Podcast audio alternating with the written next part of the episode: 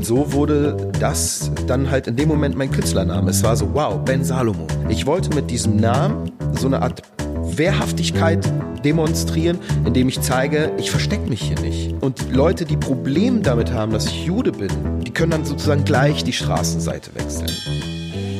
Der Holocaust war ein Massenmord mit industriellen Mitteln. Wir waren zwei Jahre die besten Freunde. Und plötzlich, als er mich irgendwann fragte, ob ich Moslem sei, und meine Antwort war, nein, ich bin Jude, ich komme aus Israel, dann kam er leider schon am nächsten Tag an mit zwei Freunden, die älter waren, die ich noch nie gesehen habe, und dann wollten die mich verprügeln. Wenn man einmal das zulässt, so ein Klima der Verrohung, der Radikalisierung, der Gewalt, des Terrorismus, irgendwann ist man komplett unfrei. Wenn man das irgendwie zusammenfassen will, dann würde ich sagen, Rechtsextremismus Linksextremismus und Islamismus sind in Bezug auf den Antisemitismus siamesische Drillinge. Die Sommerpause ist vorbei. Herzlich willkommen zurück. Ein Thema, zwei Farben, mein Podcast. Heute zeichnen wir bereits die 14. Folge auf und bei mir ist Ben Salomo oder Jonathan kann ich auch sagen. Vielen Dank, dass du der Einladung gefolgt bist. Sehr gern. Du bist Rapper, YouTuber, Buchautor und darüber werden wir gleich auch sprechen, aber aus einem nicht, also jetzt aktueller gewordenen ernsten Anlass haben wir einen Plan umgesetzt. Wir haben uns einmal bei einem Bundesparteitag der FDP getroffen, haben gesagt, unbedingt musst du in meinen Podcast kommen. Wir haben jetzt aus aktuellen äh, Gründen äh, gesagt, jetzt muss das sein, denn du bist selber Ausdruck von Migration, so wie das jüdische Volk seit Jahrtausenden weltweit verstreut ist und mit Migration zu tun hat. Du bist geboren in, oder dein Vater stammt aus Rumänien. Nee sondern mein Vater ist in Israel geboren. Der, dein Vater ich ist auch. In, du auch, das weiß ich. Deine Mutter aus Odessa. Genau. Soweit jetzt jetzt kommt's langsam. Ist halt alles sehr komplex. Ja, ja, es ja. kommt. Wir kommen aber der Sache näher. Und äh, mit vier seid ihr nach Berlin gezogen. Ja. Schöneberg in meiner Nachbarschaft. Genau. Ja. 1981. Was sprecht ihr zu Hause? Anfangs würde ich sagen, haben wir zu Hause natürlich nur Hebräisch gesprochen. Inzwischen ist es so ein Mischmasch, ja, weil wir Kinder haben dann zwar so eine sehr gute Basis an Hebräisch, aber dann gibt es dann irgendwann auch Worte, die wir nicht mehr kennen und dann switcht man so ein bisschen rüber ins Zum Deutsche. Deutsche. Mhm. Und meine Eltern genauso. Also die switchen dann auch hin und wieder mal ins Deutsche. Was mir mal wieder auffällt, zum Beispiel, wenn ich meiner Mutter sage, sie soll mit meiner Tochter mehr Hebräisch reden, weil Hebräisch ist bei ihr noch etwas besser als bei mir, dann passiert es ihr halt auch, dass sie ins Deutsche wechselt, auch vor allen Dingen, weil meine Tochter schon sehr viel auch ins Deutsche geht, ja. Daher, ich würde sagen, wir sind, wir sprechen zu Hause Deutsch, Hebräisch, Hebräisch, und Deutsch. Wie, wie denkst und träumst du? Ich sage immer, ich denke auf Deutsch, ich fühle auf Hebräisch. Das ist, das muss man nachhallen lassen, diesen Satz, weil der ist stark. Was, kannst du das ein bisschen umschreiben? Ja, also natürlich, wenn es um meine Gedanken geht, wie ich sie artikuliere, dann geht das natürlich am besten auf Deutsch. Das ist halt die Sprache, die ich wirklich perfekt beherrsche. Aber wenn es um Emotionen geht, speziell zum Beispiel bei Musik, dann erreicht mich Hebräisch viel mehr als jede andere Sprache auf der Welt.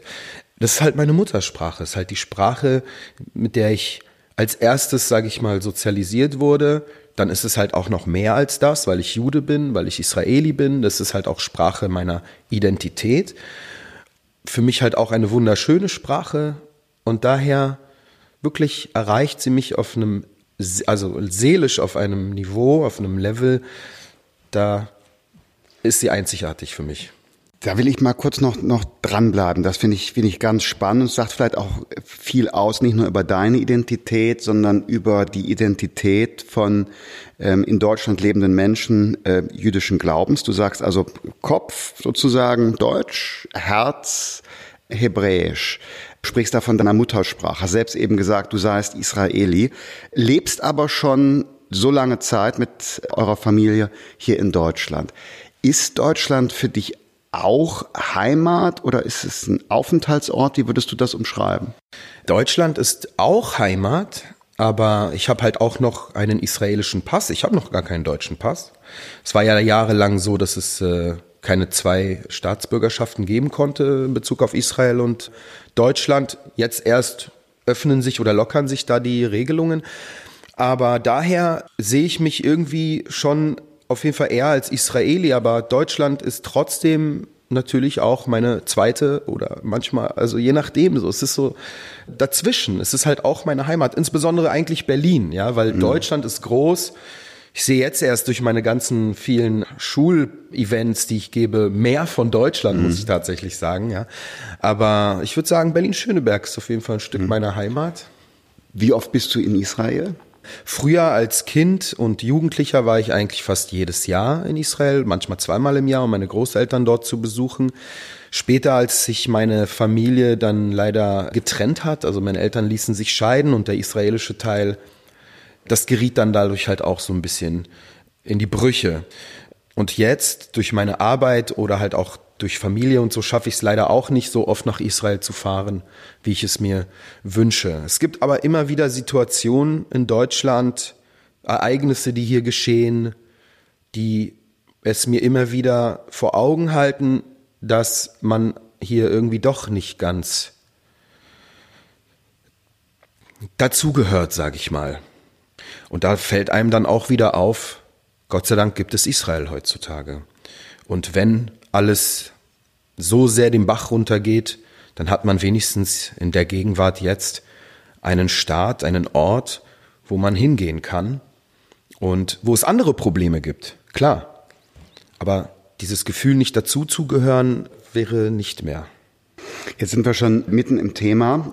Ich will gerade noch sagen, dass mit der Einbürgerung finde ich einen spannenden Punkt mit der Staatsangehörigkeit. Ich glaube, im Bundestag müssen wir über das Thema auch noch mal sprechen, dass jemand, der in der ersten Generation nach Deutschland kommt und Deutsche oder Deutscher Staatsangehöriger werden will, dann muss man die alte Staatsangehörigkeit abgeben. Und das finde ich verrückt. Ich finde, in der ersten Generation sollte man durchaus zwei Pässe haben können, weil man, du beschreibst das in einem äh, sehr besonderen Fall mit Israel, aber es gilt ja auch für andere Fälle, man noch eine Bindung an die alte Heimat das Ursprungsland hat, da kann man nicht verlangen, entscheide dich exklusiv. Wenn man so drei, vier Generationen hier lebt, also Generation der Urenkel, da ist das nochmal was anderes mit zwei Pässen. Aber in der ersten Generation müsste man das. So, aber jetzt zu dem eigentlich dramatischeren und wichtigeren Punkt, auch wie du es beschreibst, nämlich Antisemitismus.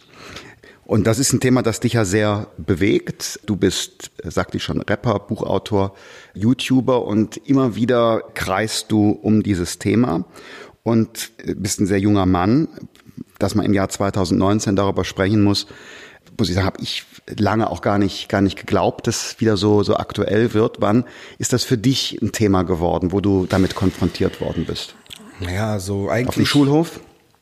Eigentlich schon fast so lange, wie ich denken kann. Also als wir nach Deutschland kamen, zunächst war ich in einem äh, ganz normalen deutschen Kindergarten in Berlin-Langwitz.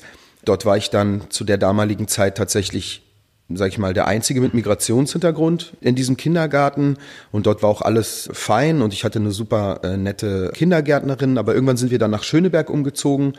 Und meine Eltern wollten halt auch, dass ich so ein bisschen mehr die jüdischen Traditionen lerne, weil zu Hause waren wir überhaupt nicht irgendwie groß religiös, maximal so diese drei, vier jüdischen Feiertage. Wir haben die Schabbatkerzen angezündet, aber trotzdem in der jüdischen Identität meiner Eltern war es wichtig, dass ich diese jüdischen Feiertage kenne, dass ich das halt verstehe, dass ich ein paar Gebete weiß und solche, sag ich mal, ähm, standardmäßigen Dinge. Deswegen steckten sie mich dann in einen jüdischen Kindergarten und zwar in, äh, im Grunewald in der Delbrückstraße. Und dort schon mit fünf Jahren fiel mir dann direkt beim ersten Tag auf, dass da halt Polizei mit Maschinenpistolen vor dem Kindergarten standen. Und ich fragte meine Mutter, wieso stehen denn hier Polizisten? Der Unterschied fiel mir ja auf. In meinem anderen Kindergarten gab es das nicht. Und dann sagte meine Mutter, dass es leider Menschen gibt, die Juden nicht mögen und dass sie ihnen wehtun wollen, ihnen schaden wollen. Und deswegen müssen jüdische Einrichtungen, auch Kindergärten, von Polizei bewacht werden. Und ich habe da nicht weiter nachgefragt. Das nimmt man dann so als Kind irgendwie hin. Und das bleibt irgendwie so als etwas Abstraktes im Raum stehen, bis ich dann wirklich einige Jahre später, um genauer gesagt mit elf bereits, meine erste dann antisemitische Erfahrung gemacht habe. Bei mir in der Gegend, wo ich aufgewachsen bin. Auf meinem Hof in Schöneberg mit meinem damaligen besten Freund. Wir waren zwei Jahre die besten Freunde, wie gesagt, haben alles miteinander da gemacht, was Kinder so machen. Mit, mit elf, wenn man jemand sagt, du bist mein bester Freund, dann ist das noch was ganz Kraftvolles. Ne? Und plötzlich, als er mich irgendwann fragte, ob ich irgendwie, ähm, ob ich Moslem sei, und meine Antwort war, äh, nein, ich bin, ich bin Jude, ich komme aus Israel, dann kam er leider schon am nächsten Tag an mit zwei Freunden, die älter waren, die ich noch nie gesehen habe, und dann wollten die mich verprügeln. Und in dem Moment wird dann dieses Abstrakte, was man noch paar Jahre vorher irgendwie so mitbekommt von seiner Mutter und noch ein paar Jahre später, wo ich in Israel war, von meinem Opa, als er so seine Zähne rausholte und mir erzählte, dass jemand, also dass Wehrmachtssoldaten ihm die mit dem Gewehrkolben als Kind rausgeschlagen haben, dann fängt das plötzlich an, so Puzzlestücke, die sich zusammenfügen, mit elf. Ja, und dann wird das immer mehr und immer mehr. Und dann kriegt man dann vielleicht ein bisschen mehr Blick auch auf politische Sachen oder auf historische Sachen, teils in der Familie, teils im Unterricht oder durchs Fernsehen. Und dann setzt sich da ein Bild zusammen, das dann vollkommen erklärt, wieso eben jüdische Kindergärten oder jüdische Einrichtungen bewacht und beschützt werden müssen und dass das eben keine abstrakte Sache ist, kein Ausdruck von Juden wollen sich elitär fühlen und deswegen, es gibt ja Leute, die sowas denken, deswegen bauen sie da ihre Sicherheit auf, sondern dass es halt eigentlich der Realität geschuldet ist. Und das ist leider mein ganzes Leben lang so, begleitet mich diese Situation, diese, diese Geschichte. Man als Jude, klar, manche beschäftigen sich nicht damit und sind vielleicht ziemlich ignorant und gehen so mit Scheuklappen durchs Leben, aber die meisten, würde ich sagen, tun das nicht, ich auch nicht. Dieser Holocaust, und es gibt in der jüdischen Geschichte nicht nur einen Holocaust, ja. Also es gab in der jüdischen Geschichte viele Holocausts. Und dieser letzte ist natürlich der Gipfel der Barbarei gewesen, ja. Und wenn man das halt in einer eigenen Identität, in einer eigenen Geschichte hat, dann nimmt man das überall hin mit. Und dementsprechend halt auch wird der Blick auf die Dinge geschärft. Mhm. Anders als vielleicht bei Und dein künstlerisches Wirken kommt auch aus dieser Gefühlslage heraus. Mitunter. Natürlich rappe ich nicht nur oder habe nicht ausschließlich über solche Themen gerappt. Aber solche Themen sind Teil meiner, meiner Gedankenwelt und meines Gefühlslebens. Und dementsprechend finden sie dann halt auch bei dem einen oder anderen Song ihren Ausdruck. Ich habe einen Song gemacht, der nennt sich Identität, den findet man auch auf YouTube. Prophezeit im Buch der Offenbarung reimt ein Jude von der Straße Jahrzehnte nach dem Holocaust in deutscher Sprache. Ganz gleich, wie viele Leute starben. Wenn Menschen Träume haben, können sie auf verbrannter Erde Bäume pflanzen. Wie Pioniere etwas Neues wagen. Ich will wie Paul McCartney Gold zu Platin machen und Euros stapeln. Vielleicht liegt darin meine Gottesgabe. Und da rede ich genau darüber, über Identität. Ich versuche da durch die Namen meiner, meines Vaters, meines Namens und meines Großvaters sozusagen in Reimform mich der Identität anzunähern. Und dabei spielt dann halt auch, sage ich mal, der Holocaust eine Rolle. Konkret für mich bedeutet das, mein Opa zum Beispiel hatte einen Zwillingsbruder. Und der war damals im Ghetto in Berschat, das ist in der heutigen Ukraine.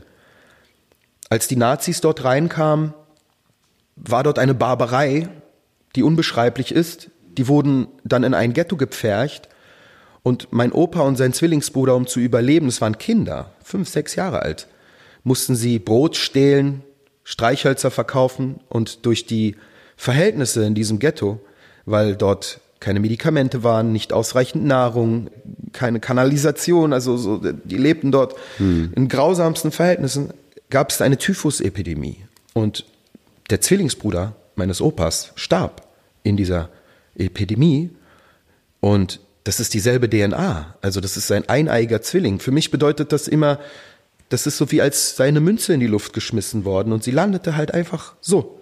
Und wäre sie anders gelandet, wäre ich heute gar nicht da. Mhm. Und das ist für mich immer so eine Erinnerung daran, wie sehr das nun mal halt in meiner Bis Identität mit Familien mit prägt. Genau. Ja. Ganz krasse Erfahrung, das auch zu verarbeiten. Und dennoch setzt du dich ein für Frieden. Dein Künstlername Ben Salomo heißt ja Sohn, Sohn des Friedens. Des Friedens. Genau. Und kannst du beschreiben, was deine Absicht war, den zu wählen, wie es dazu kam? Also ich war in meinen Anfang meiner 20er Jahre auf der Suche nach einem passenden Künstlernamen. Mein erster war halt Joker, weil Jonathan Kalmanovic, so die ersten mhm. zwei Buchstaben. Mhm. Aber das äh, mhm. irgendwie hat nicht gepasst mit den Inhalten, die ich äh, schon in meinen Texten zu dem Zeitpunkt vermittelt habe. Und so suchte ich nach einem äh, Namen, der halt diese Substanz in meinen Texten unterstreicht. Und so lag ich irgendwann mal im Bett und äh, mir fiel dann plötzlich meine Bar Mitzwa ein. Plötzlich. Ich habe da jahrelang nicht dran gedacht, sieben Jahre lang praktisch nicht dran gedacht. Ich war so 20. Und da fiel mir plötzlich diese Situation ein, als der Rabbi mich zu der Torah lief, um halt ähm, meine Passage aus der Torah zu lesen. Und der rief mich mit dem Namen Jonathan Ben Shlomo, lies aus der Torah. Und ich guckte noch zu meinem Vater rüber, warum nennt er mich denn jetzt Ben Shlomo? Also Ben, ja. Und dann sagte mein Papa, na, du bist doch mein Sohn. Ich heiße doch Schlomo. Ich heiße doch Salomon, ja? Und Salomo bedeutet halt Frieden oder sein Frieden, um es genau zu sagen. Und so wurde das dann halt in dem Moment mein Künstlername. Es war so, wow, Ben Salomo. Das, ich wollte halt auch meine Identität mittransportieren im Rap mit meinem Namen. Das hatte auch zwei Gründe. Einmal, weil ich halt die Geschichte von diesem König Salomon sehr spannend finde. Gerecht, weise, friedlich, und all so eine Dinge. Das finde ich halt, sind natürlich Attribute und Werte, die ich sehr, sehr gut finde. Und auf der anderen Seite ähm, ist es halt tatsächlich halt mein traditioneller jüdischer Nachname und drei Dinge eigentlich. Ich wollte halt auch schon damals, mit 20 habe ich ja dann schon einige antisemitische Erfahrungen in meiner Gegend und in der Schule und so weiter gemacht. Ich wollte mit diesem Namen so eine Art Wehrhaftigkeit demonstrieren, indem ich zeige, ich verstecke mich hier nicht. Jeder das hier. Fast der, offensiv. Ja, genau. Ja? Also offensiv oder selbst, ich würde sagen, mhm. selbstbewusst, emanzipiert mhm. eher. Ja, das ist meine, meine Form der Emanzipation gewesen. Und die Leute, die Probleme damit haben, dass ich Jude bin, die können dann sozusagen gleich die Straßenseite wechseln. Ich will nicht überrascht werden, so nach dem Motto, äh, wie du bist ja Jude, nee, jetzt will ich erst nichts mehr mit dir zu tun haben ja, sondern die wissen schon in der mhm. Regel dann, dass ich Jude bin und wollen dann schon sowieso nichts mit mir zu tun haben, aber das ist dann auch in Ordnung für mich. Ich muss mit denen ja auch dann nicht rumheucheln und mit denen was zu tun haben. Also das hatte auch mitunter diesen Grund. In der Rap-Szene gab es ja 2018 bei diesem Echo-Skandal wirklich eine Veränderung oder ich will dich fragen, gab es eine Veränderung? Jedenfalls wurde Antisemitismus ein Riesenthema. Es gibt seitdem kein Echo mehr. Und wie hast du das wahrgenommen? Hat sich dadurch etwas verschoben, verändert, eine größere Sensibilität oder war das ein Einmalereignis eher von außen an die Szenen herangetragen? Also diese Sache mit dem Echo war vielleicht für die Mehrheitsgesellschaft und Leute, die sich nicht so sehr mit. Ich muss sagen, Kollega und Farid Bang haben einen antisemitischen Text gehabt und sollten den Echo bekommen und äh, von aus, also äußeren Druck gab es aus den Medien, aus der allgemeinen Öffentlichkeit und dann kam es dazu nicht und der Preis wurde seitdem nicht mehr verliehen. Nur zur Erinnerung, nicht jeder hat das noch so im Gedächtnis. Ja, also um es konkret zu machen, die hatten halt, also äh, Farid Bang genauer, hatte eine Punchline, eine Textpassage in seinem Text, die, sage ich mal, die Opfer des, des Holocaust, die Juden äh, aus Auschwitz verhöhnt haben. Ob diese Zeile antisemitisch ist oder nicht, darüber wird ja halt auch gestritten. Die einen sagen ja, die anderen sagen nein. Also worüber man nicht streiten muss, ist, dass sie geschmacklos ist. Das können wir auch gerne noch ähm, später vertiefen. Aber worum es eigentlich geht, ist für mich persönlich, der ja dann schon 20 Jahre lang, na, doch 20 Jahre lang fast in dieser Rap-Szene war oder ist, äh, ab dem, in dem Zeitpunkt war das jetzt gar keine Überraschung. Durch das Küren mit einem Preis allerdings erreichte es eine neue Qualität und diese neue Qualität ist es eigentlich, dass man das mit einem Preis kürt, ist das, was in der Zivilgesellschaft dann oder in der Mehrheitsgesellschaft zu einem Aufschrei geführt hat. Aber die kleinen Tabubrüche, die schon viele, viele Jahre zuvor getätigt wurden, und das nicht nur in den Rap-Texten, weil wenn die Leute ihre Texte schreiben, das befindet sich ja trotzdem noch in einem gewissen Kunstraum. Ja, und innerhalb dieses Kunstraums, so haben wir es ja halt auch mit äh, Satire oder mit äh, Theater oder mit äh, Stand-up-Comedians oder Kabarettisten, innerhalb dieses Kunstraums gibt es so eine gewisse schmale Grenze, an der man entlang balancieren kann. So wirklich problematisch, finde ich, wird es, wenn diese Akteure, egal aus welcher Richtung sie da nun kommen, diese Dinge auch noch außerhalb dieses Kunstraums mit derselben Vehemenz propagieren, sei es in Interviews, sei es in Facebook-Posts und so weiter. Und da gab es halt all die Jahre schon zuvor äh, immer weiter ausgedehnte Tabubrüche und die Leute werden dann natürlich, wenn sie merken, Auch in Interviews wird nicht widersprochen. Da gibt es keine Widerstände, keine Shitstorms und nichts. Wer schweigt, stimmt zu, sage ich immer. Dann Mhm. wird man noch mutiger und dann fängt man noch verhöhnendere Dinge zu sagen und noch weiter zu gehen. Und ähm, und mich hat das jetzt überhaupt in dem Moment gar nicht überrascht. Und ich glaube halt auch, dass nach dieser Echo-Debatte und nach der Abschaffung dieses Echos sehe ich jetzt innerhalb der Rap-Szene nicht wirklich, also eigentlich überhaupt nicht irgendeinen Fortschritt. Und außerhalb davon ist mir halt auch noch ein bisschen die Debatte viel zu verkürzt geführt worden. Es wird halt einfach nur über diese Punchlines gesprochen, aber es wird nicht über das gesamte Klima, was dahinter steht, gesprochen. Was bedeutet das, wenn da so zwei Rapper oder viele Rapper solche Aussagen treffen? Das bedeutet, dass es eine riesige Fanbase gibt, die das ja mitträgt. Und diese Fanbase, die sind nicht mehr in irgendeinem Kunstraum, sondern das sind Leute, die sich vielleicht bestätigt fühlen in ihrem Denken, die dann auch applaudieren bei der oder äh, anderen Punchline und vor allen Dingen halt auch applaudieren, wenn die Leute in Interviews oder Facebook-Posts diese Dinge bekräftigen.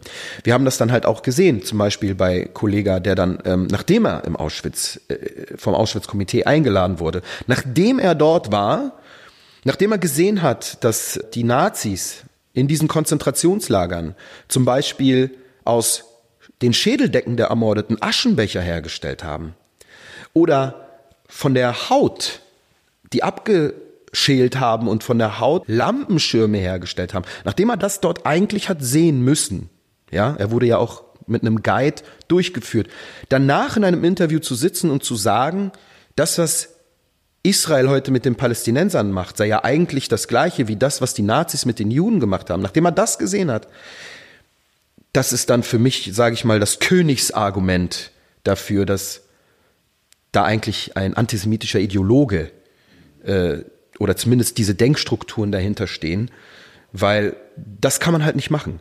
Auf der einen Seite relativiert man oder ähm, verharmlost man die Barbarei, die teuflische Barbarei der Nazis und überhöht eigentlich den ähm, tragischen Konflikt zwischen den israelischen Ja, und äh, das ist äh, und äh, Palästinensern. unver unvergleichlich. Der Holocaust war ein Massenmord mit industriellen Mitteln. Also pünktlich geplant. abfahrende Züge, So ist äh, ist Weichen, die gestellt wurden. Also das kann man überhaupt gar nicht vergleichen. Ja, ne? auch mit vielem anderen. Es ist ein, also ein singuläres Menschheitsverbrechen in, in dieser Form und dieses Aufrechnen von Opferzahlen auch mit anderen äh, Diktatoren, das funktioniert einfach nicht. Ich verstehe auch diese Debatten nicht, dieses nachträgliche Relativieren. Wir haben hier im Bundestag ja auch eine Fraktion, die mit Blick auf den Nationalsozialismus schon mal von Vogelschiss gesprochen habe. Aber selbst wenn man 2000 Jahre Geschichte Germaniens, Heiliges Römisches Reich, Deutsches Reich und so weiter nimmt, das ist kein Vogelschiss, sondern was sehr Einmaliges. Aber äh, für mich spannend ist, ähm, an dem, was du schilderst, auch an Debatten, die wir führen, mh, es gibt so eine spontane Haltung, ja, Antisemitismus gleich rechtsextrem. Aber so ist das ja nicht, sondern es gibt ja noch ganz andere Quellen von Antisemitismus, nicht nur von rechts, sondern auch aus, äh, aus anderen Ecken, wie du das gerade mit der Webszene ja begründest. Ja, also ich würde sagen, der Antisemitismus speist sich aus sehr vielen Strömungen. In Deutschland wird halt, sage ich mal, am liebsten nach rechts und rechtsextrem geschaut. Aber eigentlich gibt es nun mal, und ich will da kein Ranking machen, das ist auch noch ein Fehler, dass man da ein Ranking macht. Man muss sie halt alle gleich, gleichermaßen ansprechen. Es gibt halt dann den islamischen Antisemitismus oder islamistischen Antisemitismus und natürlich halt auch den linken oder linksextremen oder linksliberalen Antisemitismus, je nachdem, wie man ihn klassifizieren möchte, der halt auch unterschiedliche Formen und Artikulationen dann noch hat. Gibt's und zu glauben, dass BDS-Bewegung gibt auch genau, aber Das zu glauben, dass es zum Beispiel keine Nazis mit Migrationshintergrund geben kann, ist halt wirklich Blödsinn. Das ist wirklich ein Fehler. Und wenn man da so ein Aber für mich ist das, äh, um das kurz zu Ja. sagen, für mich ist das nicht, nicht, nicht, also intellektuell nicht nachvollziehbar. Du bist selber Opfer von Diskriminierung. Ja. So. Statt dann für eine tolerante Gesellschaft einzutreten, suchst du dir deinerseits wieder jemanden, den du diskriminierst und hast. Das, also für mich ist das intellektuell schwer nachvollziehbar. Ja, ist es auch, weil auch, also Antisemitismus ist ja auch nichts Rationales. Es ist ja etwas eigentlich völlig Absurdes. Und man muss, glaube ich, es versuchen, irgendwie, wenn man das irgendwie zusammenfassen will, dann würde ich sagen, Rechtsextremismus, Linksextremismus und Islamismus sind in Bezug auf den Antisemitismus siamesische Drillinge. Die gehören zusammen. Und ein Bindeglied ist tatsächlich der, der islamische Antisemitismus, weil er sich aus beiden Richtungen speist. Also das ist heute nicht so bekannt. Demnächst erscheint ein sehr gutes Buch darüber von Matthias Künzel, und zwar die Verbindung der Nationalsozialisten mit der Muslimbrüderschaft damals. Und das ist eigentlich einer der Quellen des heutigen islamischen und islamistischen Antisemitismus. Also die Nazis haben große Propagandaleistungen vollzogen in der arabischen Welt in der Zeit von 1939 bis 1945 über einen Radiosender hier bei Berlin wurde da tagtäglich auf Arabisch gröbste Nazi-Propaganda ausgestrahlt in der arabischen Welt, nicht nur in der arabischen Welt, auch auf Persisch, auch auf Türkisch, ähm, sogar auf Hindi. Und das hat natürlich nachgewirkt, weil das ist, das ist so Public Viewing, wie heute, wenn man Fußball schaut. Damals war so ein Radio, so ein Marktplatz, was ganz Besonderes. Und so wurden halt diesen Hass-Tiraden, die ausgestrahlt wurden dort, massenhaft gehört und damals war ja halt auch der Analphabetismus in der arabischen Welt sehr groß. Das bedeutet, so eine Radiosendung hatten dann noch einen besonderen Stellenwert in der Verbreitung von Propaganda und deswegen, das ist etwas, was man verstehen muss. Es ist alles miteinander verzahnt und dann komme ich halt auch gleich heute wieder in die Gegenwart. Wenn zum Beispiel die deutsche Politik sei es jetzt äh, einige Politiker aus der zweiten Reihe oder auch meinetwegen die aus der ersten Reihe, wenn sie heute islamistischen Regimen die Hand reichen, ihnen den roten Teppich ausrollen, wie jetzt gerade Claudia Roth, habe ich jetzt mitgekriegt, die sich da mit einem Vertreter des äh, Diktatorregimes im Iran getroffen hat. Unser Staatsoberhaupt gratuliert dem Iran zu ähm, äh, Festtagen, ohne dass ein Wort. Ne? All das sind Grenzverschiebungen, ähm, Tabubrüche, aber die haben so eine starke Signalwirkung auch in unsere Gesellschaft hinein, dass wenn man zum Beispiel sich jetzt darüber aufregt, wie dieser ähm, Mörder und Attentäter von Halle, der in seinem Stream dort gesagt hat, ich glaube nicht daran, dass es den Holocaust ge äh, gegeben hat, er ist ein Holocaustleugner, wenn man den verurteilt und abstraft, geht das nicht glaubwürdig, wenn man gleichzeitig andere Holocaustleugner in Teheran oder Ramallah begrüßt.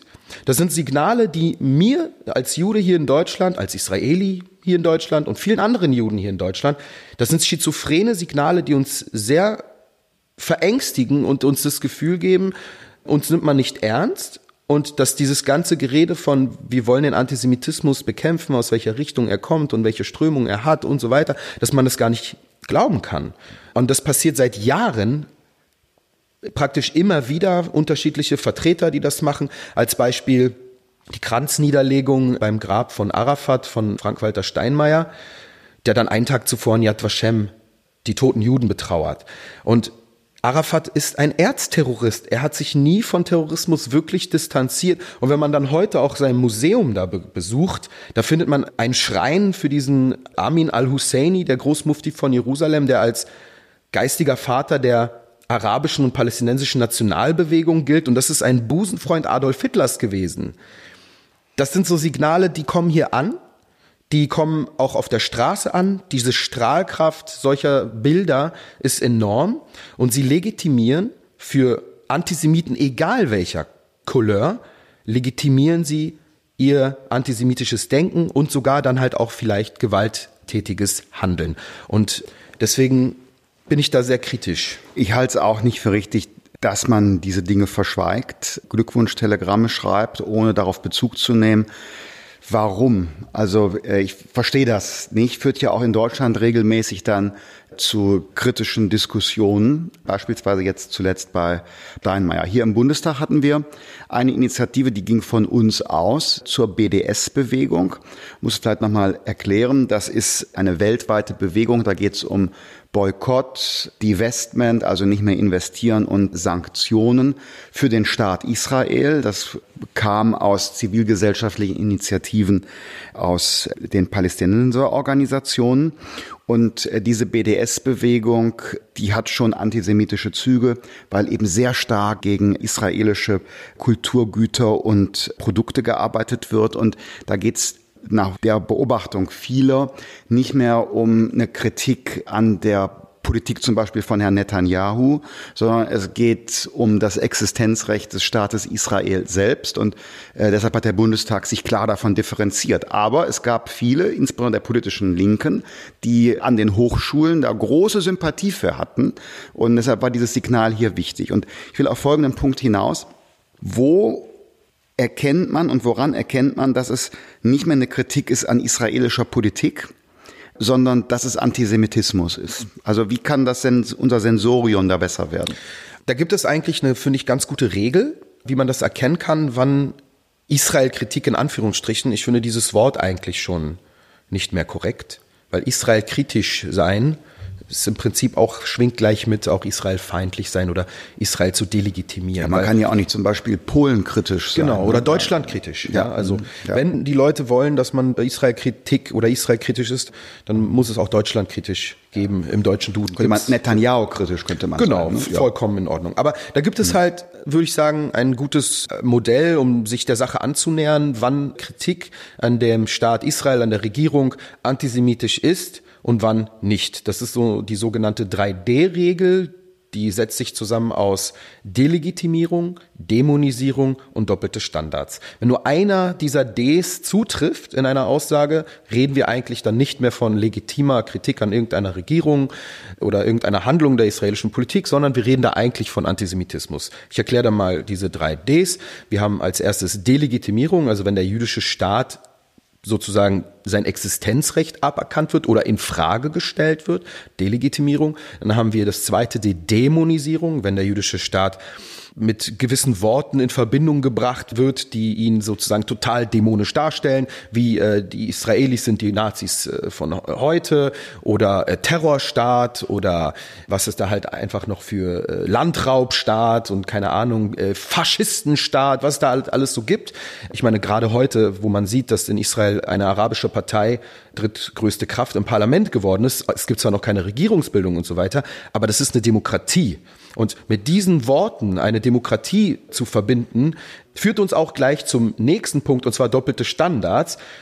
Die Kritik, die an Israel angewendet wird, die wird bei anderen Staaten, vor allen Dingen ringsum in diesem Konflikt, auch der direkte Partner in diesem Konflikt, wird nicht angewendet. Ja, also auf der einen Seite wird sozusagen werden Dinge kritisiert, die aber bei anderen ignoriert oder toleriert werden. Wenn einer dieser Ds zutrifft, Delegitimierung, Dämonisierung oder doppelte Standards, dann reden wir eigentlich nicht mehr von legitimer Kritik an irgendeiner israelischen Regierungshandlung, sondern eigentlich von Antisemitismus. Und bei meiner Beobachtung all die Jahre, nicht nur irgendwie ähm, in der Politik, sage ich mal, Leute, die dann im Fernsehen sprechen und dann Israels Regierung äh, kritisieren, sondern halt auch in der Bevölkerung, wenn ich so selber mit Leuten spreche, ob es jetzt in der Rap-Szene war oder so, äh, oder auch darüber hinaus, habe ich oft einen dieser Ds wiedergefunden. Und äh, sage ich mal, wenn es um die Regierungspolitik geht, äh, also um die Politik Deutschlands geht gegenüber Israel, dann kommt oft dieses doppelte Standards vor. Also sieht man ja, Israel wird wirklich äh, so sehr kritisiert, also dass, äh, dass man halt das Wort Israel kritisch im Duden findet, als einziges seiner Art. Obwohl es ein demokratischer Staat ist, ja, es gibt Probleme, ja, es gibt Dinge, die man verbessern muss und das ist es ja, sich diese Verbesserungen zu bekommen, das wird nur dann funktionieren, wenn man den Staat halt auch verhältnismäßig behandelt und nicht andere ringsherum, sage ich mal, mit ihren Menschenrechtsbilanzen so ignoriert oder das toleriert. Und das macht Deutschland leider. Ja, jetzt, wie gesagt, wieder mit dem Iran. Da war mir gar nicht bewusst, dass das Wort Israel-Kritik im Duden steht. In der Tat bemerkenswert. Ja, ich war jetzt erst, ich habe gerade einen Facebook-Post vor zwei Tagen darüber ähm, abgesetzt. Äh, ich war bei der Frankfurter Buchmesse wegen meinem Buch auch und ähm, bin so spontan zum Stand vom deutschen Duden gegangen. Und dann habe ich zwei interessante Dinge entdeckt. Einmal die aktuelle Auflage des äh, normalen Dudens, Auflage Nummer 27, hat zwar das Wort Israel kritisch inzwischen entfernt, bei der letzten war es noch drin, glaube ich, aber hat was anderes gemacht, und zwar echte Geschichtsklitterung. Und zwar bei dem Wort Israelit, ja, steht dort Angehöriger eines semitischen Volkes im alten Palästina. Das gab damals zur Epoche der Israeliten noch gar kein altes Palästina. Hier wird sozusagen insinuiert, dass da ein Claim gibt und eine Verbindung zwischen den Palästinensern heute und einem alten Palästina. Da hätte man Kanaan schreiben müssen, ja, dann wäre das auch in Ordnung gewesen. Das habe ich entdeckt in diesem Duden. In dem Universalduden habe ich immer noch das Wort Israel kritisch gefunden, dem Staat Israel gegenüber kritisch sein. Und ich habe auch nachgeschlagen, ob es Iran kritisch gibt, ob es Türkei kritisch gibt. Gibt's nicht, ne? Nee. Nichts Mhm. davon existiert. Und das ist, finde ich, ein Ausdruck des Verbalantisemitismus, den wir heute auch sogar in Institutionen in Deutschland vorfinden, wie zum Beispiel im deutschen Duden. Und ich finde, das ist gerade mit der deutschen Geschichte und gerade mit Sachen wie Staatsräson und all das und mit den Dingen, die hier passieren, Angriffe auf Synagogen und Juden, Fahnen, die hier verbrannt werden auf der Straße, Synagogen, die beworfen werden mit Molotow-Cocktails, all das sind ähm, Ich glaube, wir Benzin müssen, in diesem ja, Feuer. ich glaube, wir müssen da alle äh, sensibler sein. Ich kenne jetzt den Ursprung der Definition von Israelit im Duden nicht, könnte mir aber vorstellen, dass das einfach aus Unwissenheit, mangelnder Sensibilität zu dieser Definition kam. Und äh, ich finde gerade bei dieser sensiblen Frage Antisemitismus, Existenzrecht, Staates Israel, dürfen wir uns diese Form der Nachlässigkeit nicht mehr erlauben. Ne? Also ich würde ich genauso. sagen, der Autor ist vielleicht kein Antisemit, aber er ist unbedarft und weiß nicht, was er anrichtet. Naja, das Verrückte, ich habe ja auch verglichen, in dem anderen, in diesem Universal-Duden, äh, ist diese Definition anders. Also da frage ich mich halt auch, wieso ist es hier so, wieso ist es da so? Und äh, wenn ich dann zum Beispiel, habe ich auch verglichen, Aramäer eingibt, ist ja eigentlich so sehr nah auch an den Israeliten, auch die Aramäer, dann steht dort westsemitisches Volk. Mehr steht da nicht. Also warum man da sozusagen dieses alte Palästina durchdrückt, was einfach nun mal kontrafaktisch der Geschichte ist. Das ist schon für mich mehr als Nachlässigkeit. Und ich kann mir vorstellen, dass die Leute vielleicht Fehler machen. Ja, aber ich kann mir nicht vorstellen, dass gerade bei so einem sensiblen Thema, und der Duden steht ja schon seit längerem in der Kritik, wegen dem Wort Israel kritisch, auch von jüdischen Organisationen, dass man da nicht wirklich mit der Lupe rangeht und mit wirklich Leuten, die Absolut. Das ja, kann ich ja, mir nicht anders Also die, erklären. diese Form der mangelnden Sensibilität kann man nicht, nicht fortsetzen. Es, es gibt aber leider oft, also oft, wenn ich, ich bin so ein Geschichtsnerd, ja. Ähm, ich gucke so gerne Dokumentationen über alte Kulturen und mir ist aufgefallen irgendwann, so auch bei Phoenix oder bei Dreisat, wenn da solche Dokus laufen, wenn man zum Beispiel archäologische Stätten beschreibt, beispielsweise Patra, dann wird nicht von Palästina gesprochen, sondern von Jordanien. Wir wollen eigentlich über Antisemitismus sprechen, aber jetzt sind wir schon so stark regional da äh, unterwegs. Das ist eigentlich Verbalantisemitismus Klar. hier. Klar. Deswegen rede ich darüber. Absolut. Ähm, aber ich glaube, es wäre jetzt ein Versäumnis, obwohl wir über Antisemitismus in Deutschland sprechen, eine Frage zu stellen zum Verhältnis Israel-Palästina und sozusagen äh, eine politische Frage. Wie beurteilst du die Lösungsmöglichkeiten des Konflikts, Zwei-Staaten-Regelung und so weiter und so weiter? Ein Gedanke dazu, damit wir nur vollständig sind, wenn wir schon in der Region sind. Also ich äh, bei meiner ganzen Recherche und meiner ganzen Beobachtung all die Jahre und ich war wirklich auch früher ein Anhänger der Zwei-Staaten-Regelung, muss ich heute sagen, ich glaube, sie ist schwer umsetzbar. Also Lösung wurde ja früher immer gesagt. Also diese Zwei-Staaten-Lösung ist definitiv keine Lösung für diese Brandherde im Nahen Osten im Allgemeinen. Aber was ich feststelle, ist halt auch, und das in meiner ganzen Recherche, es gab halt, ich glaube, vier oder fünf Möglichkeiten schon für diese Zwei-Staaten-Regelung. Und die wurden halt nicht von, auch von der palästinensischen Seite abgelehnt, weil ähm, es da nie zu einem Kompromiss kommt, weil man immer die, diese Maximalforderung eigentlich versucht durchzupuschen, langfristig doch den jüdischen Staat am Ende zu zerstören. Dass es nicht darum geht, eine Koexistenz neben Israel aufzubauen, sondern eine Existenz anstelle von Israel. Und das sieht man halt auch daran, wenn man so die Logos zum Beispiel der Fatah sieht. Also das, das Logo. Und in einem Logo weiß man ja, jeder, der mit Marketing zu tun hat, da soll ja die Essenz der Marke rüberkommen, die Essenz der Kernbotschaft rüberkommen. Und im Logo der Fatah als Beispiel, die ja federführend oder überhaupt, sage ich mal, die Kraft ist auf der palästinensischen Seite, palästinensische Autonomiebehörde, weil von der Hamas-Prüfung brauchen wir ja gar nicht reden, das sollte es eigentlich allen klar sein, dass selbst dort in diesem Logo die Silhouette Israels komplett als Palästina bezeichnet wird. Darunter sieht man dann halt eine Handgranate und ähm, eine, eine Kalaschnikow. Die Gegenwart, aber wie kann denn dann eine Zukunft aussehen? Das hört sich sehr pessimistisch an, was du sagst. Ja, also ich glaube, es ist ganz wichtig, als Europäer oder als Europa sich überhaupt erstmal davon zu verabschieden, mit europäischen Maßstäben die Region des Nahen Ostens zu definieren. Das funktioniert nicht. Der Nahe Osten hat eine Jahrtausende alte Kultur, die ist insbesondere auf der arabischen Seite nun mal viel mehr eine Stammeskultur als irgendwie so eine Nation. Mhm. als Nationalstaaten und dementsprechend muss man da mit einer ganz anderen, sag ich mal, Werkzeugkasten rangehen, als es Europa oder die westliche Welt all die letzten Jahre und Jahrzehnte gemacht hat, was ja ein, zu einem Desaster geworden ist. Das ist es ja. Deswegen haben wir ja dieses Desaster, weil man die Kultur vor Ort eigentlich nicht so richtig respektiert die müsste man erstmal respektieren lernen und das bedeutet, man muss sie erstmal kennenlernen richtig. Das bedeutet, man muss auch Arabisch können. Also ich kann kein Arabisch, aber ich höre mir keine Nahostexperten an, die kein Arabisch können. Ein Nahostexperte, der kein Arabisch kann, kann ich nicht ernst nehmen. Genauso wie man nicht einen irgendwie Amerika-Experten ernst nehmen kann, der kein Englisch spricht. Aber das ist halt eine Herangehensweise, die so sehr typisch ist, sage ich mal, für Europa und halt auch für die westliche Welt. Und wenn man das erstmal ein bisschen verstanden hat, dann begreift man, Moment mal, da haben wir eigentlich eine Organisation, die seit Jahrzehnten an der Macht ist und in ihrer Einstellung, sag ich mal, in ihrem Denken sich gar nicht verändert, weil sie statisch ist, weil es immer die gleiche ist, weil sie nicht demokratisch ist. Auf der anderen Seite haben wir die israelische Demokratie, die unterschiedliche Farben, unterschiedliche Parteien, unterschiedliche Denkansätze hat, eine Dynamik hat, immer wieder versucht hat, neue, andere Lösungsansätze zu finden. Und wenn es trotz dieser unterschiedlichen Lösungsversuche nie wirklich zu irgendeiner Lösung gekommen ist, obwohl, wie gesagt, mehrere eigentlich sehr gute Vorschläge, wenn man auf Europä also auf, auf der europäischen Art und Weise denkt, auf dem Tisch lagen und die trotzdem abgelehnt wurden, da muss man wirklich halt diese Denkansätze und diese Lösungsvorschläge überdenken. Ich bin ein Beobachter, der sehr viel recherchiert, der sich sehr, sehr mit, eng mit diesem Thema auseinandersetzt.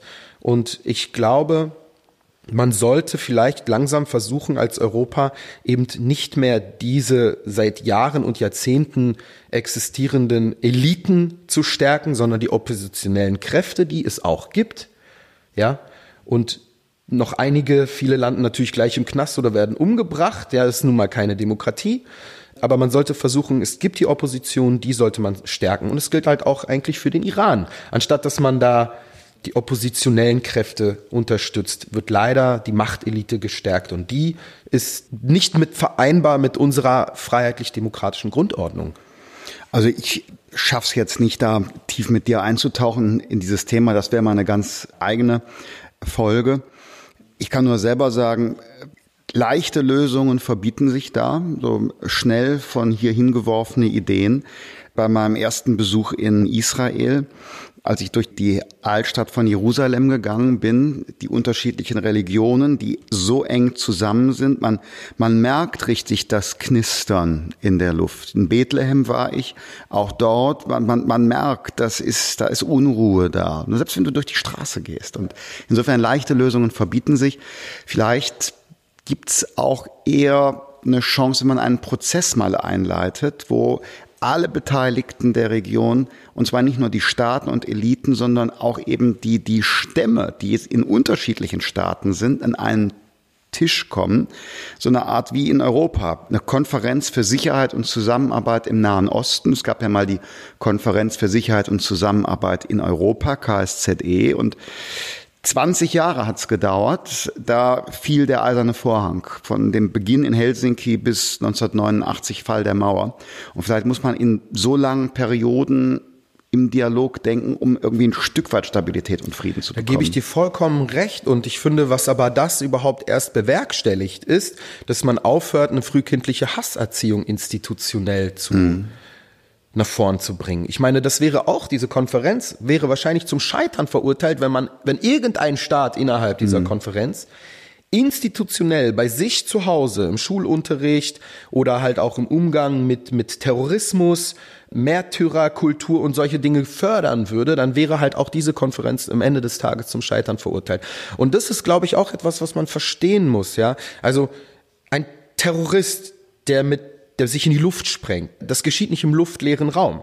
Ähnlich wie hier mit dem Terroristen in Halle, der diesen Angriff gemacht hat. Das geschah nicht im luftleeren Raum, das geschah in einer Form der Radikalisierung. Er hat sich im Internet radikalisiert, wie ich jetzt mitbekommen habe, hat auch seine Mutter irgendwie eine gewisse Denkstrukturen wohl gehabt, die ihn dahingehend. Da gibt's so Äußerungen, ja. Genau, die ihn dahingehend, sage ich mal, den Weg bereitet hat, sehr früh in ihrer frühkindlichen Erziehung und ein bisschen darüber hinaus.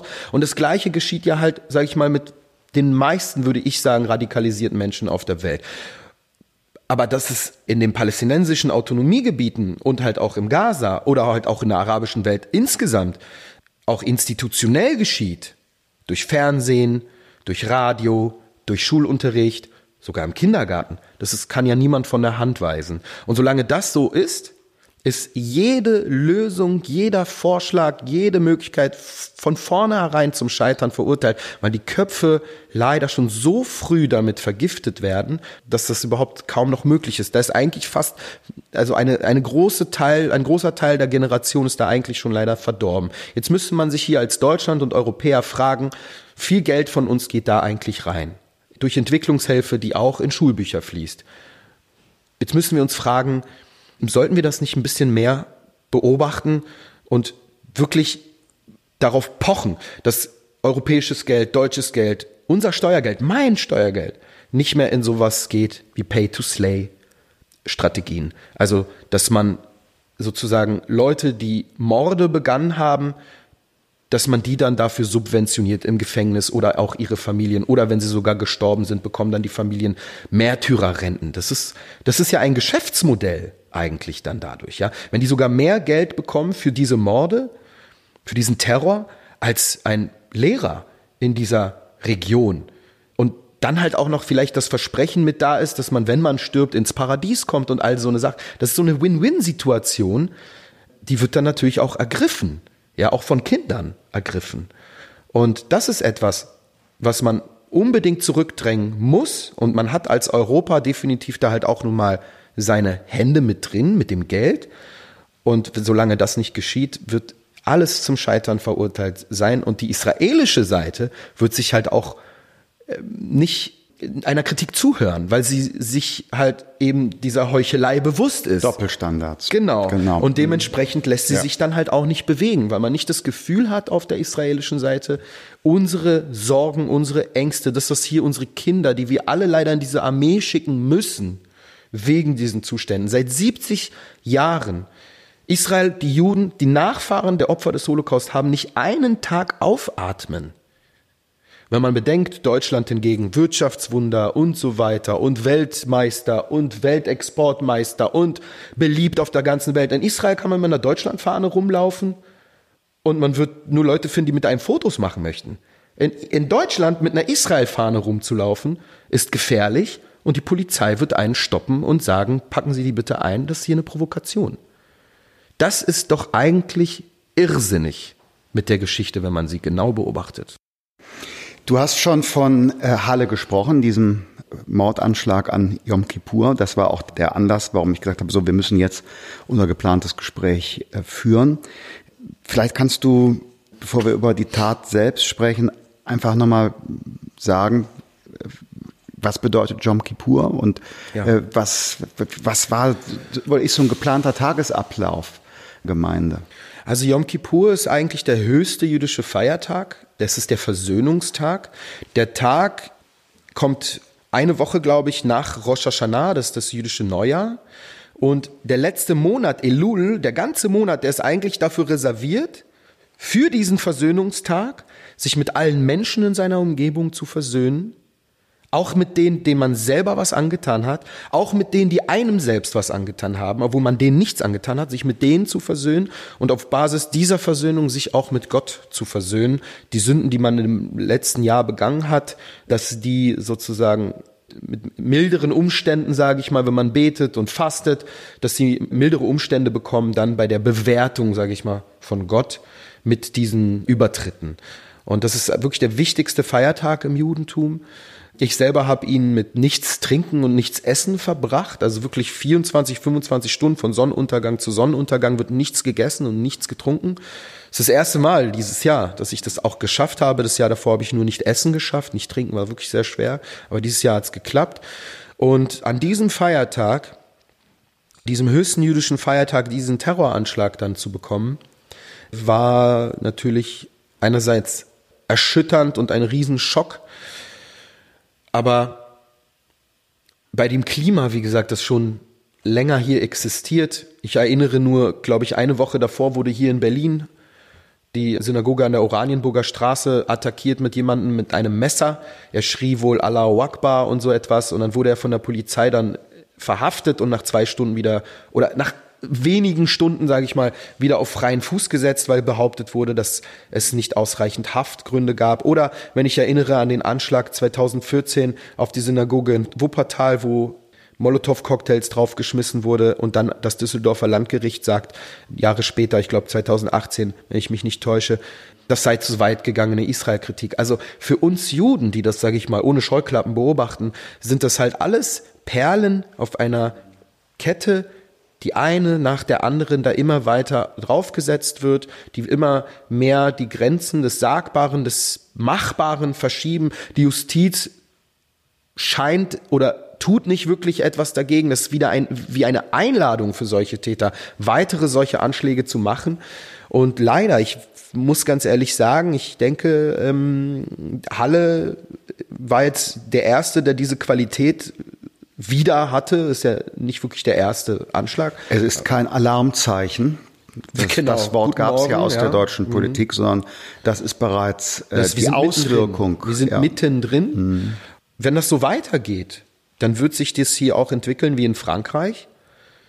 Juden werden sich nur noch versteckt oder nur noch hinter ho hohen Mauern und Zäunen irgendwie äh, ihr Leben haben können.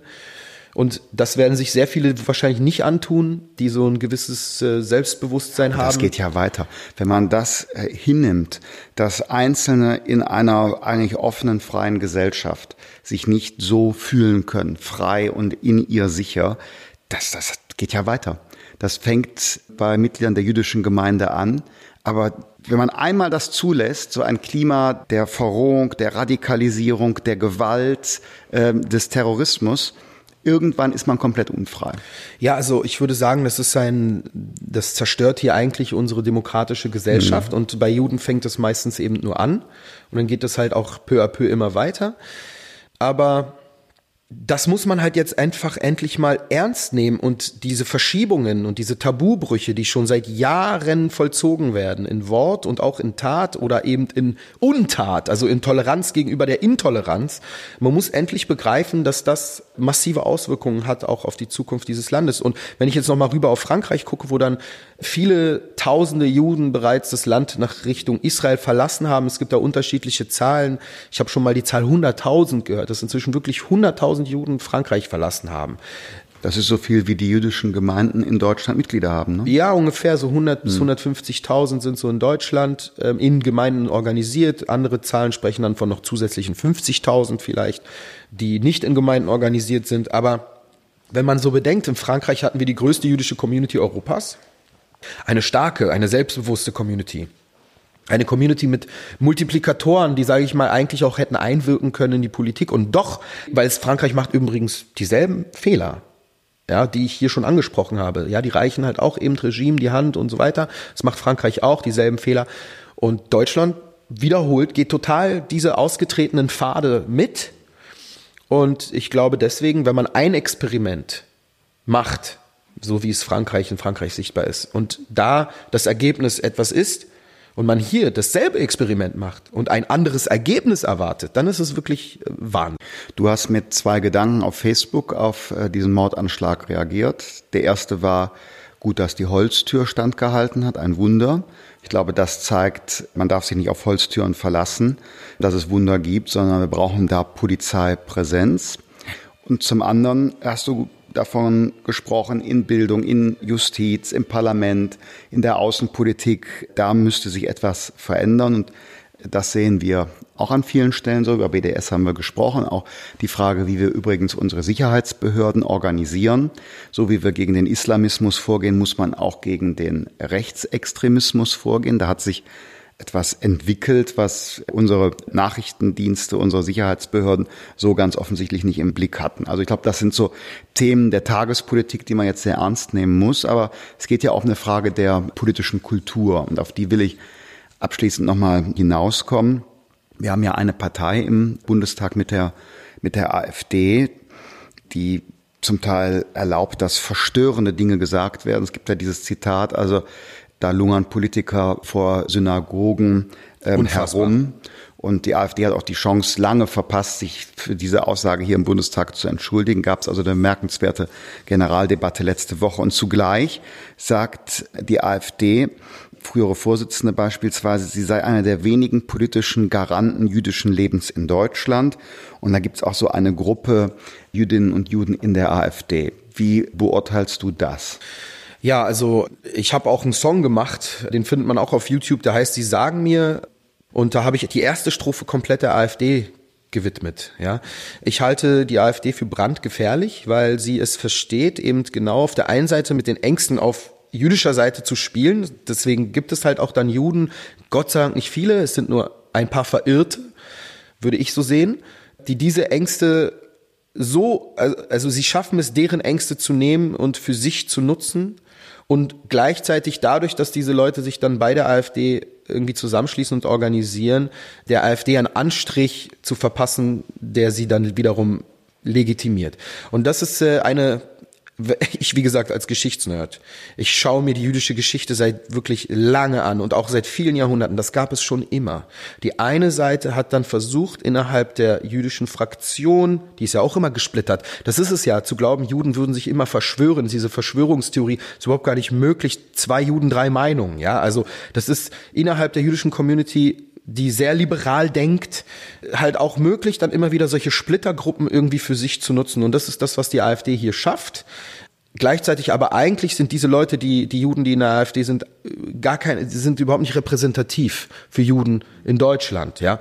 Und die AfD selbst mit Aussagen wie Vogelschiss, mit Björn Höcke, wenn ich den zusehe, dann habe ich das Gefühl, der hat einfach mal Goebbels richtig studiert in Gestik und Mimik. Das ist für mich Die Sprache. In Sprache, das ist für mich beängstigend, wenn solche Leute mit solchen Köpfen, mit solchen Denken, mit solchen Aussagen und nicht nur in der Spitze, sondern auch weit tief darunter in dieser Partei bleiben und nicht rausgeschmissen werden, verdient sie genau so behandelt zu werden, wie sie behandelt wird von der Mehrheitsgesellschaft oder von, sage ich mal, vom Parlament.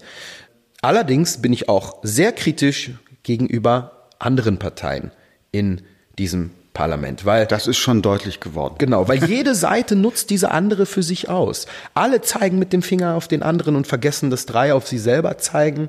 Und das machen wirklich alle. Auf diese Art und Weise der Schlammschlacht ja, und der Schuldzuweisungen wird sich das hier definitiv nicht verbessern. Und ich hoffe nur sehr, dass mehr Deutsche, die die AfD gewählt haben, die vielleicht noch vorher so Protestwähler waren oder nicht wussten, wem sie nun ihre Stimme geben können und die Ängste, die sie haben, die werden doch irgendwie am allerbesten von der AfD thematisiert, dass die begreifen, das ist eine Partei, die ist antidemokratisch am Ende des Tages. Ja, das ist noch das, das geringste. Antidemokratisch, völkisch, rassistisch, keine klaren so Grenzziehungen. Aus. So sieht's ähm, aus. Auch von den politischen Inhalten genau. äh, verstrahlt. Also diese Idee, in Deutschland soll aus der EU austreten. Ich meine, als exportorientiertes Land, das auf Zusammenarbeit angewiesen ist, von der Sicherheit äh, bis zur Wirtschaft, da sollen wir jetzt uns abschotten. Also es ist völlig irre.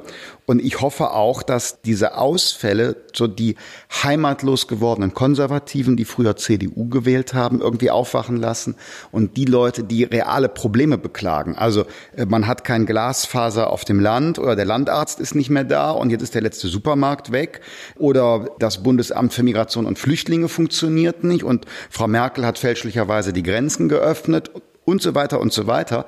Das alles können keine Gründe für die Wahl der AfD sein.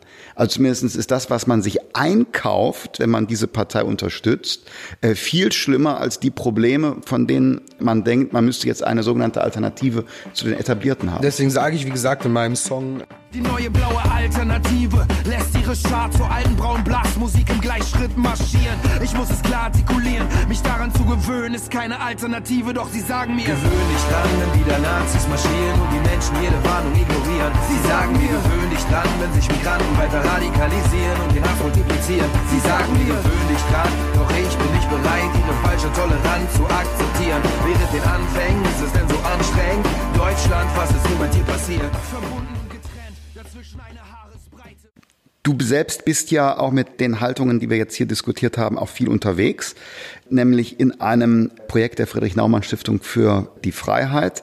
Seid ihr aktiv in Schulen und du machst Präventionsarbeit, Aufklärungsarbeit. Wie kann ich mir das konkret vorstellen?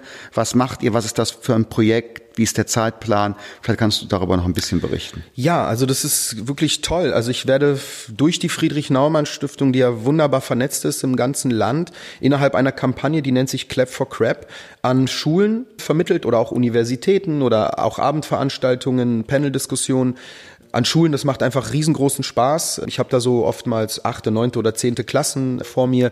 Den erzähle ich halt erstmal etwas über Antisemitismus in der Rap-Szene, weil viele kennen mich da halt einfach auch durch meine Veranstaltung Rapper Mittwoch, die ja sehr populär geworden ist zwischen 2010 und 2018.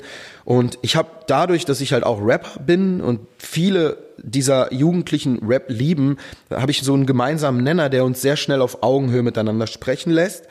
Und ich versuche durch das Thema Antisemitismus erstmal ein Schlüsselloch zu öffnen für ihre Empathie dafür und für ihre äh, Sensibilisierung und gleichzeitig durch eine andere Tür höre ich ihren eigenen Diskriminierungserfahrungen zu. Ich meine mit Diskriminierungserfahrungen nicht unbedingt irgendwie nur etwas, was mit Rassismus oder sowas zu tun hat, sondern auch zum Beispiel Mobbing, egal in welcher Form der ähm, zum Ausdruck gebracht wird. Und durch diese zwei Seiten reden wir ein bisschen mit, wirklich miteinander interaktiv und ich versuche, diese Empathie aufzumachen und durch die Empathie ein Empowerment und eine Solidarisierung zu erzeugen, dass sie lernen, sich zurückzuhalten, zurückzulehnen, die Augen zu verdrehen, nichts zu machen, zu schweigen, vielleicht aus Angst, weil man nicht der Nächste sein möchte, der diskriminiert wird, ist die falsche Strategie. Wir müssen lernen, uns einzusetzen, zu intervenieren und wir müssen eigentlich darauf hoffen, und ich glaube, es ist mehr als Hoffnung, es ist eigentlich glaube ich, ein Garant. Es wird passieren. Ein zweiter, ein dritter, ein vierter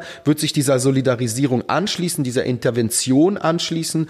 Und so wird man wirklich eine Mehrheit gegenüber diese Diskriminierer werden. Und man kann dann diese Leute wieder den, an den Rand der Gesellschaft zurückdrängen, weil jetzt momentan ihre Verästelungen immer mehr auch in die Mitte kommen.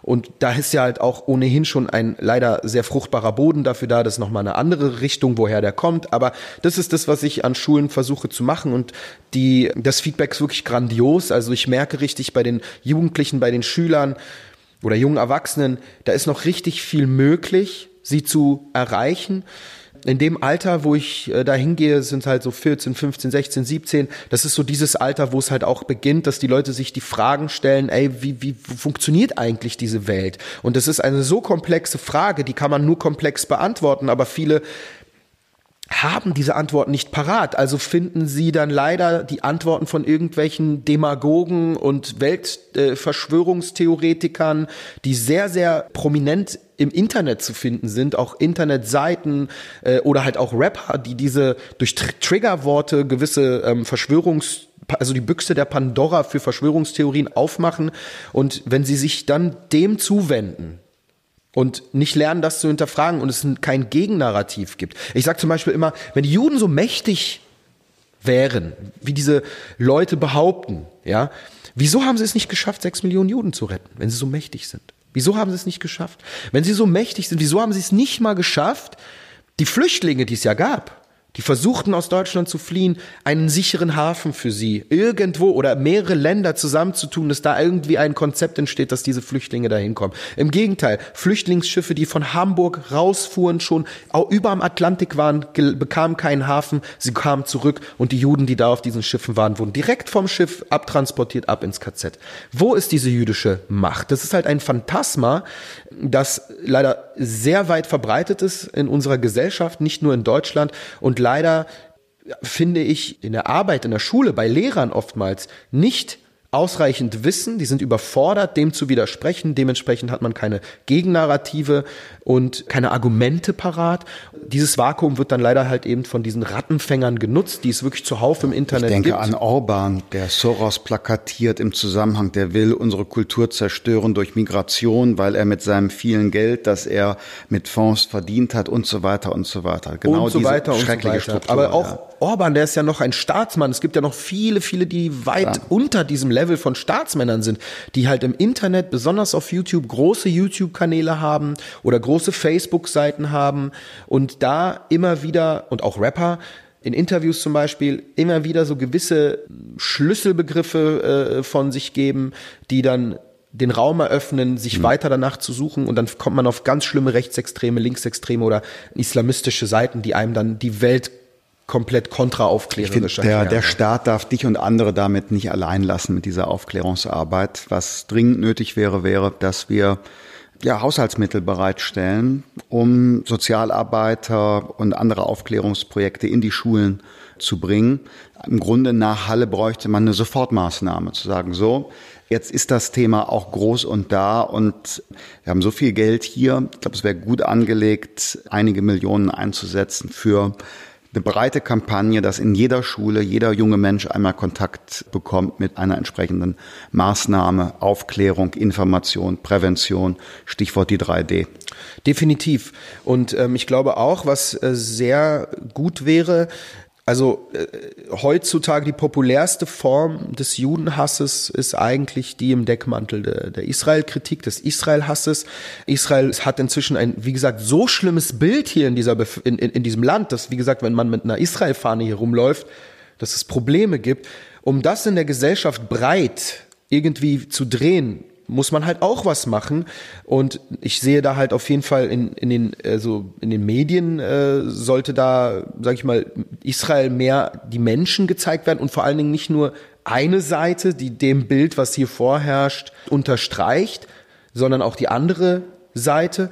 Und ich finde, man sollte versuchen, mehr Austausch zwischen israelischen und deutschen Schülern herzustellen.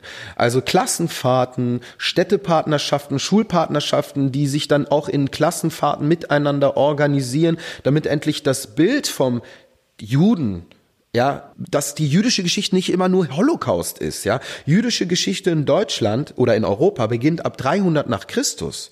Und leider beginnt es im Schulunterricht meistens erst mit Holocaust, ja. Ähm, wenn Juden hier seit 300 nach Christus existieren, ist doch eigentlich dann auch die Frage komisch, dass man, oder die, die Frage im Raum, wieso weiß man so wenig über die jüdische Kultur? Wie über den höchsten jüdischen Feiertag Yom Kippur. Warum lernt man das nicht viel früher, viel nachhaltiger?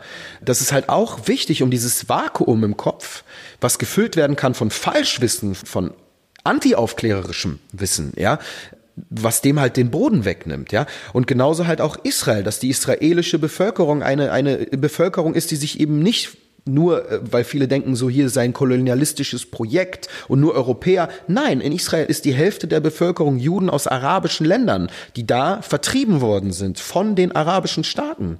Ja, also Israel ist ein pluralistischer Staat mit unterschiedlichen Menschen, mit zum Beispiel, das wissen auch ganz viele nicht, ja, dass in Israel 20 Prozent muslimische, also israelische Araber leben, die Muslime sind, die die gleichen Rechte haben, die, die wählen können, die, die Zugang haben zu Bildung, zu Krankenversicherung und zu all diesen Dingen, ja, und das, das widerspricht ja dann komplett dieser Dämonisierung und dieser Behauptung von einem Sigmar Gabriel, der von einem Apartheidsstaat gesprochen hat, ja, das ist einfach eine Schande, dass sowas überhaupt möglich ist.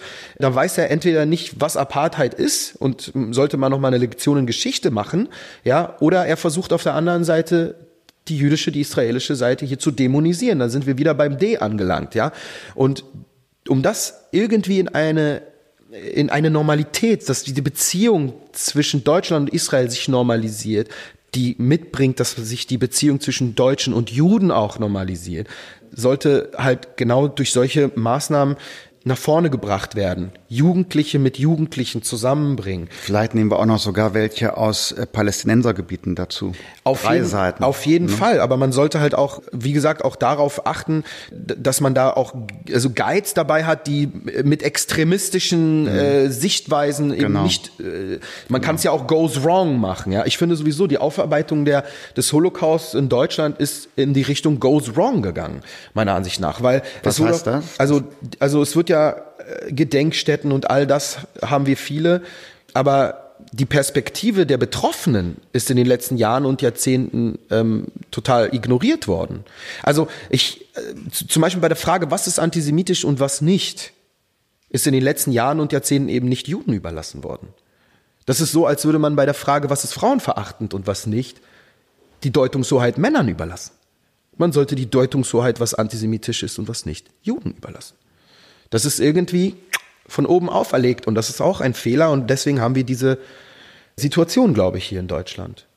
Jonathan, für deine weitere Arbeit viel vielen, vielen Erfolg Dank. und großartiges Engagement. Vielen Dank. Wunderbar. Ich danke dir sehr. Danke dir auch. Und äh, bis zum nächsten Mal. Ciao. Bis zum nächsten Mal. Dankeschön. Vielen Dank fürs Zuhören. Ich hoffe, es hat euch gefallen. Wer Anregungen für Gäste hat oder Feedback geben will, der schreibt mir am besten einfach eine Mail oder eine private Nachricht in den sozialen Medien. Diesen Podcast kann man abonnieren bei iTunes, Spotify, Deezer und überall, wo es Podcasts gibt. Auf Wiederhören.